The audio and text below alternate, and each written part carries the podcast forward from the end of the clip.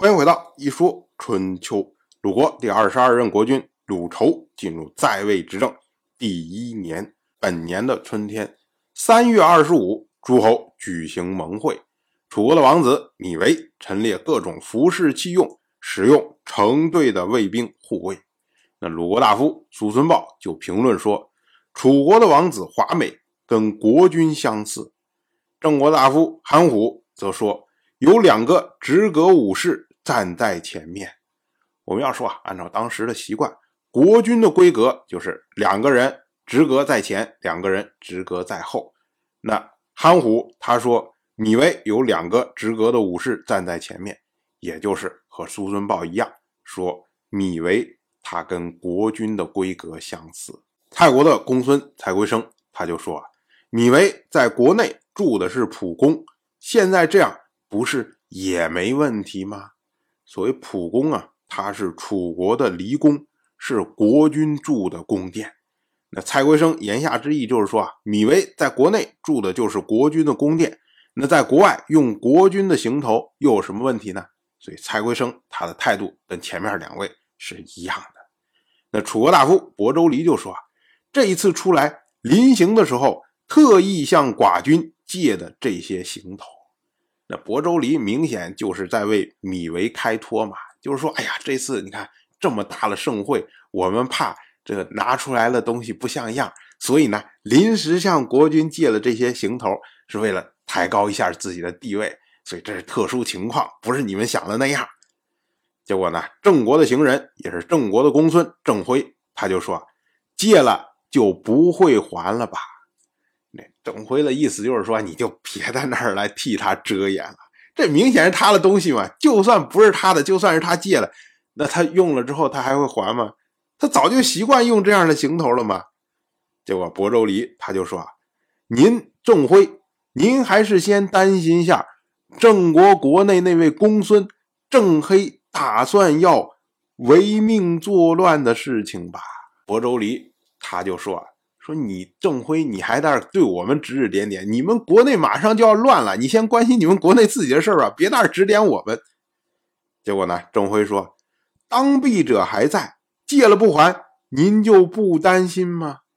我们要说，当弊者，这是楚国的一个典故。想当年呢，楚国先君糜沈他要立太子的时候，当时将玉璧埋在庭院中，想考验一下，看看。他这些儿子们谁能靠近玉璧，靠的比较近，那就说他将来可能能做国君。结果呢，是楚国的先君米昭跨过了玉璧，那么米为呢是手肘碰到了玉璧，还有一位米契吉是在拜见的时候拜到了玉璧。那么米昭、米为、芈弃疾他们三个人都被称为当弊者。大家觉得说，哎。好像他们都有神灵相助，可以做楚国的国君。那如今呢？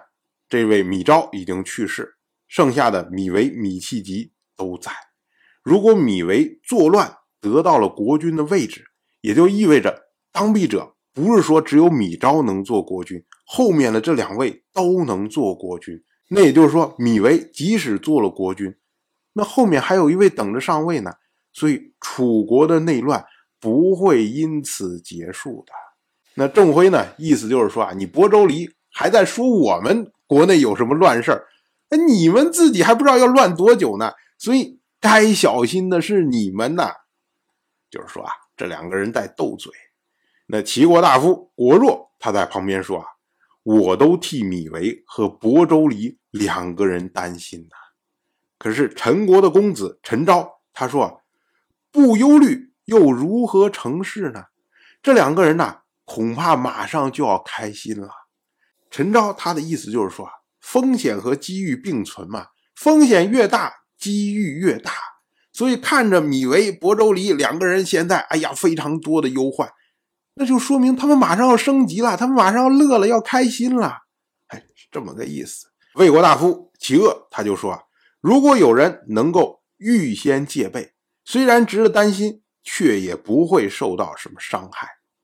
那齐恶他的意思就是说，哎，你们只要准备好了，有什么事儿都能扛得过去。那宋国大夫项须他说：“大国下令，小国执行，我关心执行就好。就你们这些人是神仙打架，我一凡人，我管那么多干什么呀？你们下什么命令我就干什么就完了，我不掺和你们这些事情。”那晋国大夫越王父他说：“小民莫章不错，我会遵照执行。”所谓小民呢，他是《诗经·小雅》的篇章。莫章讲的是战战兢兢，如临深渊，如履薄冰。越王父就说啊，掺和这种事儿风险太大，所以我自己戒慎恐惧就好。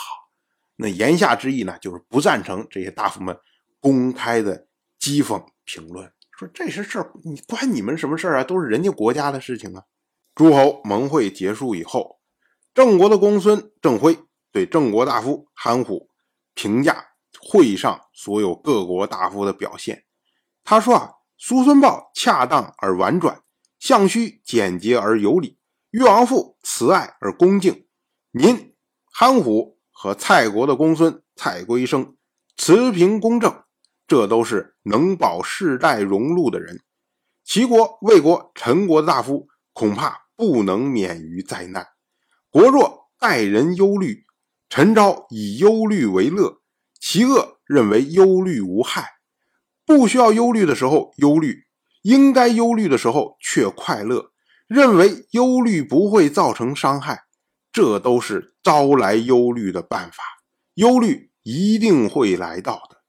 太师有言：“民之所欲，天必从之。”三位大夫都显示出忧虑的征兆，忧虑能不降临吗？所谓言以之物。恐怕说的就是这个吧。我们要说啊，郑辉他对这些大夫们做的评价，实际上呢，就是对这些大夫对楚国的王子米维的看法所做出的评价。苏孙豹他说米维是华美，跟国君相似；憨虎他说米维有两个直阁的武士站在前面；蔡圭生他说米维。在国内住的是蒲公，这些呢都是就实而论，没有多说其他的什么。然后像项须，他说大国下令，小国执行，我只关心执行。那越王父呢，则是说我戒慎恐惧就可以。这两个人呢，索性连评论都没有评论。郑辉认为这些人都是可以保有世代荣禄的人。国若他说。我替米维和亳州离两个人担心，那这是待人忧虑。陈昭认为说，如果不忧虑，又怎么能成事情呢？现在的忧虑是将来的快乐，那这是以忧虑为乐。其恶呢？他认为说，我只要做好戒备，就算有忧虑，对我也没有什么伤害。这是认为忧虑无害。那这三个人呢，都会招来忧虑的。至于说，郑辉他所说的言以知物，就是说我通过言语，我就可以了解到事物的情况。这个像我们之前讲诗以言志是一样的，就是一个人他的言语可以表现出来他内心的真实想法，表现出来他的行为举止，他看待世界的看法。那由此呢，就可以推断这个人的结局。所以这就是言以知物的意思。那当然呢，郑辉做出这样的论断，对应的像国弱、陈昭和齐恶，他们自然都有自己的磨难在后面，我们在后面会一一的讲到。当然，我就这么一说，您就那么一听，感谢您的耐心陪伴。《一说春秋》的第一本图书《惊泽》已经正式出版，《惊泽》收录了从春秋开篇到郑国国君郑务生去世的春秋故事，加上多篇的番外回声以及年表、人物关系图、春秋经原文等辅助内容，方便大家和音频参照阅读。有兴趣的朋友，快去公众号“一说春秋”看看吧。